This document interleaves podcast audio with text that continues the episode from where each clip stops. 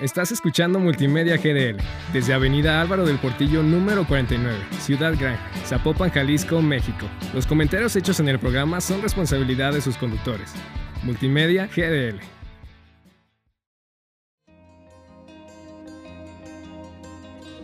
Atrévete a nadar en lo profundo. Pensantes Podcast, un espacio para reflexionar, conocernos y crecer en sociedad. Pasando a la siguiente etapa, te late. Eh, de- so- esta etapa abarca de los tres años a la adolescencia. Eh, es una etapa en donde ya se está como jalando un poquito más la independencia, eh, pero sabiendo que puedo regresar a ese lugar seguro en el momento en que lo necesite, ¿no? O sea, me estoy enseñando a ser independiente, pero sé que estás ahí por si me caigo, para cacharme. Y aquí es súper, súper importante porque el apego a veces se puede confundir un poquito con sobreprotección. Y te voy a decir algo y te voy a desmentir, la sobreprotección solo comunica desconfianza. Claro. Un papá, una mamá que sobreprotegen a su hijo le están comunicando, tú no eres capaz de hacer las cosas, por lo tanto, yo te tengo que estar protegiendo. Entonces va a desarrollar el niño una desconfianza al tomar sus decisiones, al querer eh, independizarse poquito, va a, a creer que todo, en todo necesita a su mamá y la verdad es lo contrario de lo que se quiere. Entonces, al revés, aquí hay que aprovechar los momentos en donde se pueda ver que el niño tiene algunos miedos, algunas inseguridades, para afirmar esta confianza en sí mismo, ¿no?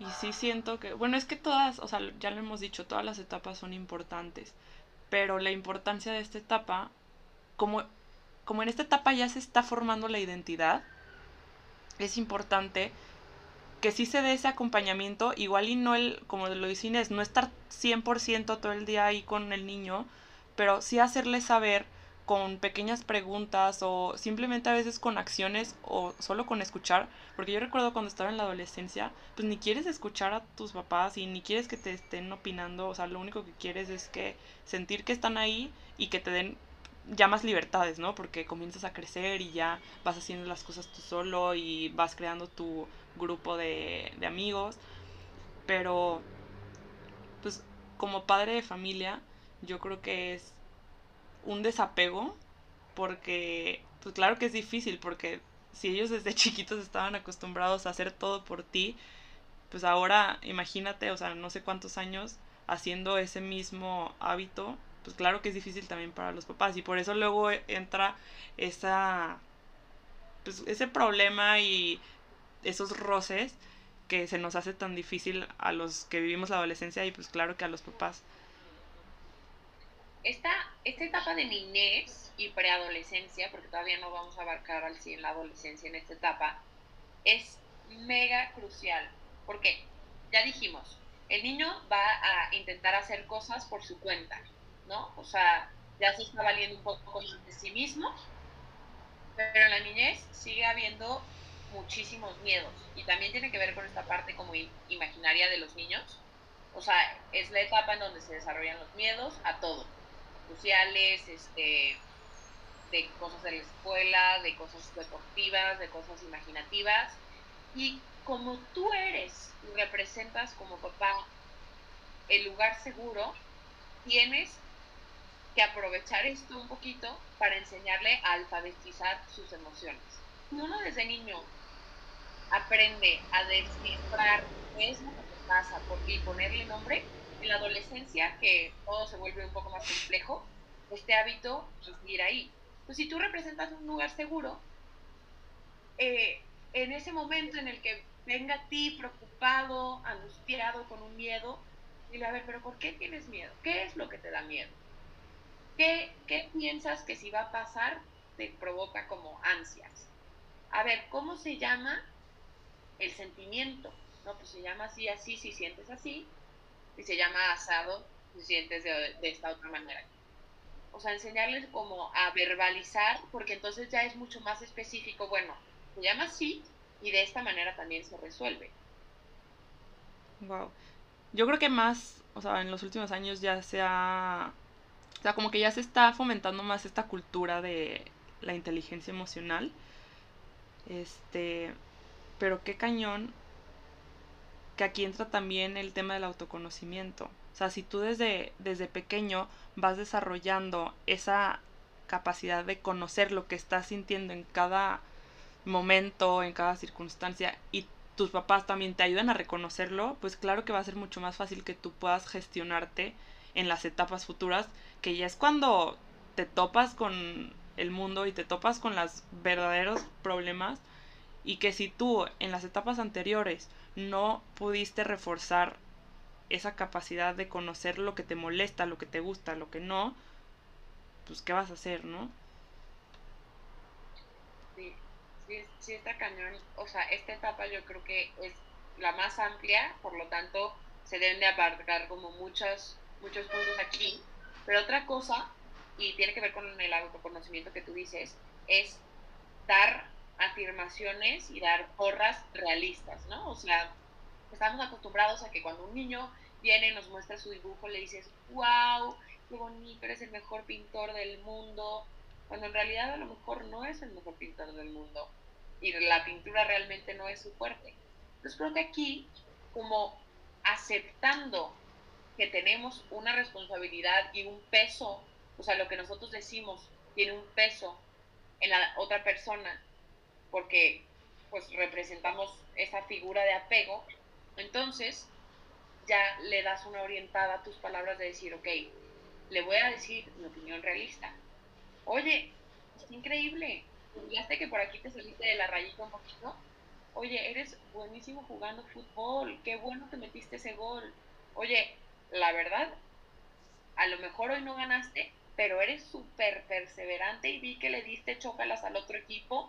Eso es un acto increíble de humildad, de saber perder. O sea, enfocar nuestras afirmaciones a que sean realistas a que afirmen realmente lo que sí son y, no crear expectativas de lo que no son.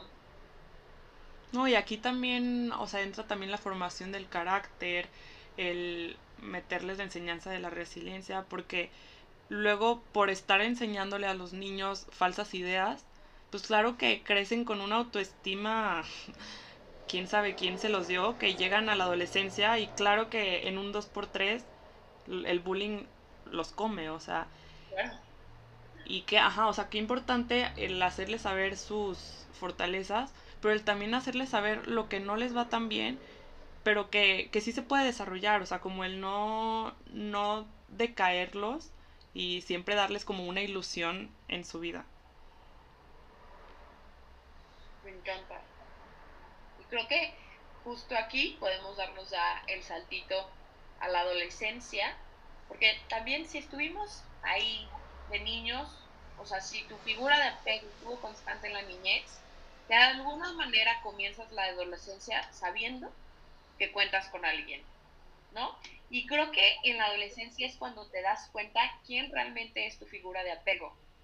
Por ejemplo, yo conozco a alguien que me decía, yo aprendí desde muy joven que mi mamá me quería, pero la relación con ella era muy complicada. Entonces, a quien realmente iba a pedirle consejo, a contarle mis problemas, era mi tía. Y eso me hizo impactante porque creo que es sano en la adolescencia decir, ok, a lo mejor mis papás no, no, no representan la mayor figura de apego, no me representan en la mayor seguridad, pero sí sé que esta otra persona sí la representa. Y me siento seguro, si me hace crecer, me da un buen consejo, o sea, es aquí como donde nos empezamos a desmentir un poquito también. Sí, a reconocer, o sea, se me hace muy bueno el reconocer que sí hay ese apoyo y pues saberle poner nombre y no, o sea, no meterle un juicio de que, ay, ¿por qué no fue mi papá o por qué mi mamá no estuvo presente? No, o sea, hay que ser realistas. Y aquí también entra como la reflexión de, a ver, ponte a pensar ahorita en la etapa que estás, cuál es el apoyo más grande que tienes o cuando tienes un problema, con quién es con el que vas primero a pedir un consejo, porque quizás ahí también entra en el tema de las heridas, pues quizás en tu mente, en tu corazón, siempre te hubiera gustado tener una mamá consejera, un papá consejero, y no está. Pero ¿qué crees? Todavía se puede, o sea, todavía es la maravilla del ser humano, o sea, siempre se puede crecer y siempre puede desarrollar nuevos vínculos. Si no lo desarrollaste antes, pues todavía estás a tiempo de ir y hablar con tu mamá y decirle, oye, la verdad me faltó esto, me gustaría que nos fuéramos a un cafecito, no sé, o con tu papá o con un hermano que nunca pudiste hablar. Y está cañón como hasta de adultos, ¿no? Reconoces en tres patadas quién es la persona que se siente como tu casa, como tu hogar, como tu lugar seguro y de confianza. Y no precisamente puede ser la persona con la que vives. O sea, o sea es muy, muy fácil de reconocer quiénes, quiénes son tus figuras de apego, ¿no? Entonces creo que ahí lo más importante en la adolescencia, en donde estamos confundidos, en donde no queremos que la persona nos pregunte cómo estamos porque no sabemos cómo estamos, creo que lo más importante es mostrarse disponible, no obligar a que nos cuenten, no forzar algo que, que no salga como de la misma persona, sino mostrarse disponible, como ese mismo lugar de seguridad, sabiendo que ahorita sí son más independientes y que necesitan regarla para poder aprender y mostrarse disponibles sabiendo que van a venir ya habiéndola regado. Creo que eso es algo súper importante, ¿no? Que los papás se muestran disponibles hasta que la riegan los hijos, ¿no? Y ya no quieren mostrarse, ya se muestran los papás castigadores, entonces pues ya entra un miedo al adolescente de ir con los papás.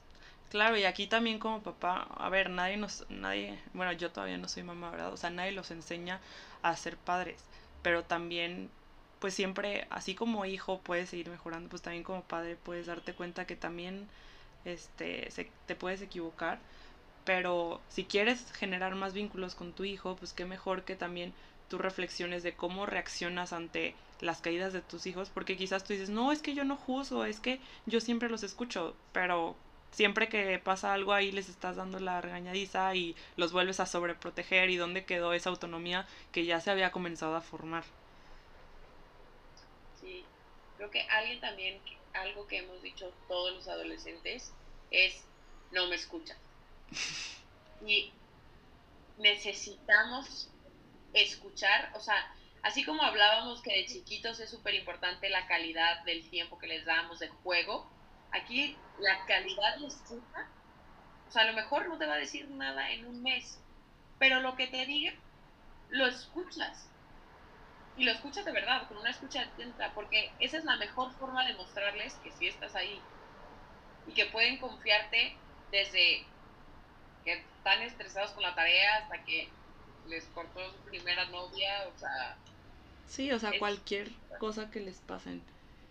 Y aquí también, o sea, esto que dices de la escucha, a veces pensamos que la escucha es nomás estar ahí presentes y, o sea, y eso lo hablaba en el en el episodio pasado, pero aquí creo que, o sea, es un punto de partida, ¿no? La escucha.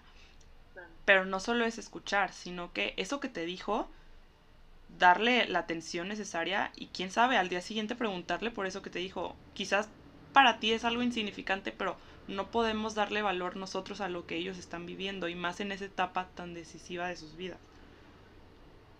Sí, y creo que de una escucha atenta también les puedes ayudar un poquito a, a descifrar lo que, estás, lo que están este, sintiendo, ¿no? O sea, aquí otra vez se manifiesta la mega confusión de las emociones, de no sé qué siento, me siento enojada, triste y eh, incomprendida al mismo tiempo, ¿no? Y creo que esta parte de escucha te puede ayudar a ti como, como persona de apego, como, como papá, a, a decir, a ver, de, de, lo que te estoy escuchando, ¿no será que te sientes así por esto? Y no tiene que ver con tú darle la respuesta, tiene que ver con que tú eres un lugar de diálogo y reflexión, no de juicio, ¿no? Sí, y que por medio de esa reflexión y esa escucha y ese tú responderles, los hagas hacerse conscientes. O sea, al final el papá va a ser una guía. O sea, tú como papá, por más que quieras resolver la vida a tu hijo, nunca vas a poder hacerlo. O sea, al final ellos van a tomar las decisiones y eso es lo que les va a ayudar a aprender. Pero claro que como padre, pues la primera responsabilidad es guiarlos hacia el mejor camino, ¿no? Y qué mejor que los hagas consciente de, o sea, y no de si estuvo bien o mal, sino hacerlos conscientes de las decisiones que hicieron. O sea, decirles, ok, me estás diciendo esto, hiciste esto por esto y obtuviste esto. Y ya, o sea, no darle justo esa tonalidad porque luego eso es lo que nos hace separarnos nosotros de nuestros padres o tú como padre de tus hijos. O sea, que sientan el acompañamiento, la escucha y aquí entra la reafirmación de lo que eres. O sea, que te sientas escuchado y que te sientas aceptado por las fallas o por los logros que tuviste.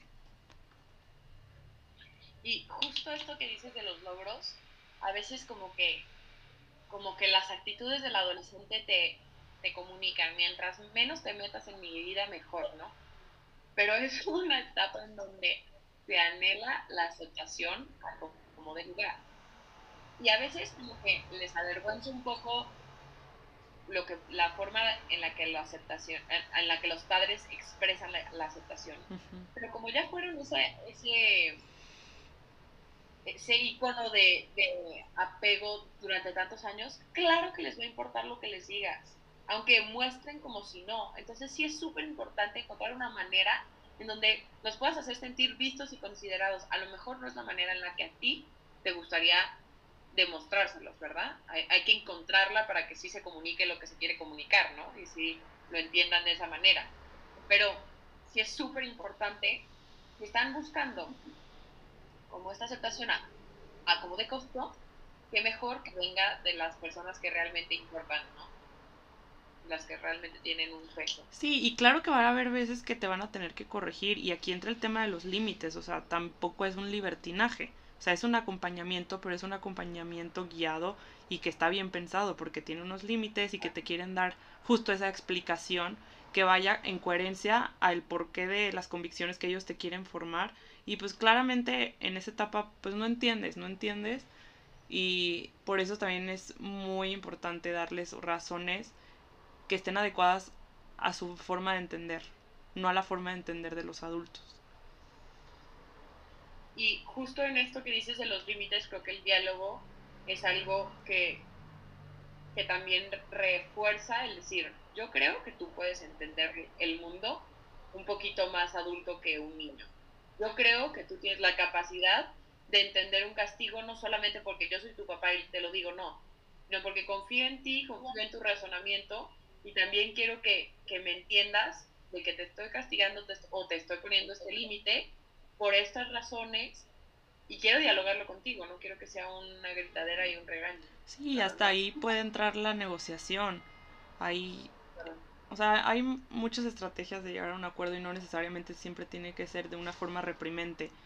Hay, hay situaciones de, o sea, de caídas que, que son fuentes de unión, o sea, quién sabe, quizás ese problema tenía que pasar para que tú como papá te unieras más con tu hijo y te dieras cuenta de las necesidades que él te estaba pidiendo y quizás no te habías dado tu cuenta.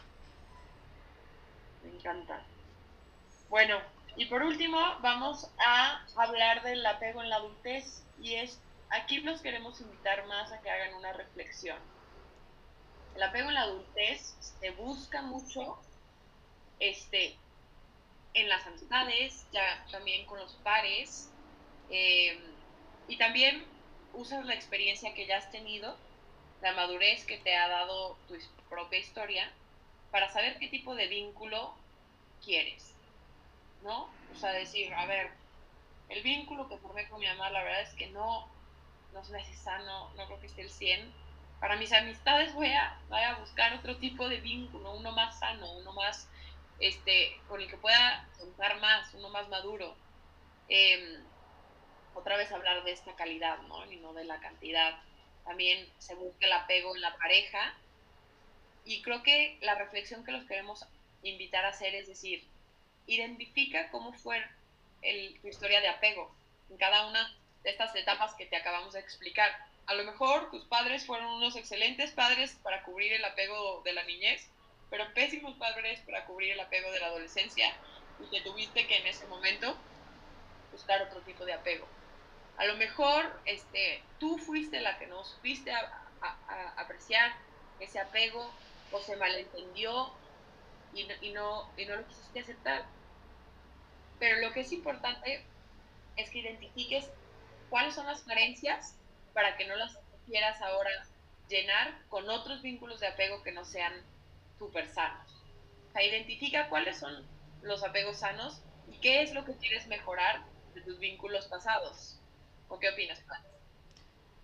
Wow, o sea, lo escuchaba todo y yo decía, es que tengo un problema con mis vínculos y tengo que arreglarlo. No, a ver, yo creo que todos aquí entran las heridas afectivas y todos, todos, todos, o sea, el que diga que no esté equivocado, todos tenemos alguna carencia en alguna etapa de nuestra vida y quizás sea momento de que te des cuenta y pues el chiste es aceptarla, o sea, creo que yo me iría más por el tema de justo, o sea, todo lo que dice Inés cae en el aceptar que tenemos algo que nos duele y esa herida puede entrar en alguna de estas etapas. O quizás no, quizás sea algo que tú debas de desarrollar y que lo tienes muy afianzado y quizás tú seas esa figura de apego para alguien más. Porque también aquí entra el darte cuenta que quizás alguien está siendo dependiente de ti. Y el hecho de que tú tengas apegos, o sea, el que no tengas apegos inseguros hacia otra persona, no te quita de que otras personas estén apegadas de una forma insegura hacia ti. Y otra cosa... Es una responsabilidad. Sí, o sea, es una responsabilidad súper importante. Y otra cosa que me gustaría invitarlos es como el pues sí, o sea, darte cuenta si sí desarrollaste un buen apego y cómo puedes ayudar tú con esto a vincularte con más personas. Y algo que me recuerdo que también lo veíamos en la clase era que, o sea, lo, más padre de llegar a la adultez y el ya hacerte consciente de, de, tus, o sea, de cada etapa, es que ya vas a ser capaz, o se supone que ya deberías de ser capaz de, uno, crear los vínculos que tú quieras, Dos, romper los que quieras. Y tres, volver a reafianzar otros nuevos. Entonces aquí es donde te invitamos. a ¿qué vínculos quieres seguir teniendo? ¿Qué vínculos quieres ya romper? ¿Y qué vínculos te gustaría formar en tu vida para poder lograr tener esa identidad y esa personalidad que tú deseas tener? Bueno, con esto cerramos. Estamos súper contentos de haber hablado eh, de este tema con, con ustedes creo que aplica en cualquier etapa de la vida que estés, cualquier eh, tipo de apego que tenga. Y creo que Patti Lu, para cerrar, llegó a una muy buena conclusión. Muchísimas gracias por escucharnos en otro episodio. Y pues yo creo que lo dividiremos en dos, pero estén seguros que esto llegará a todos ustedes. Gracias. Recuerda que todos somos pensantes Gracias por estar aquí. Nos vemos a la próxima.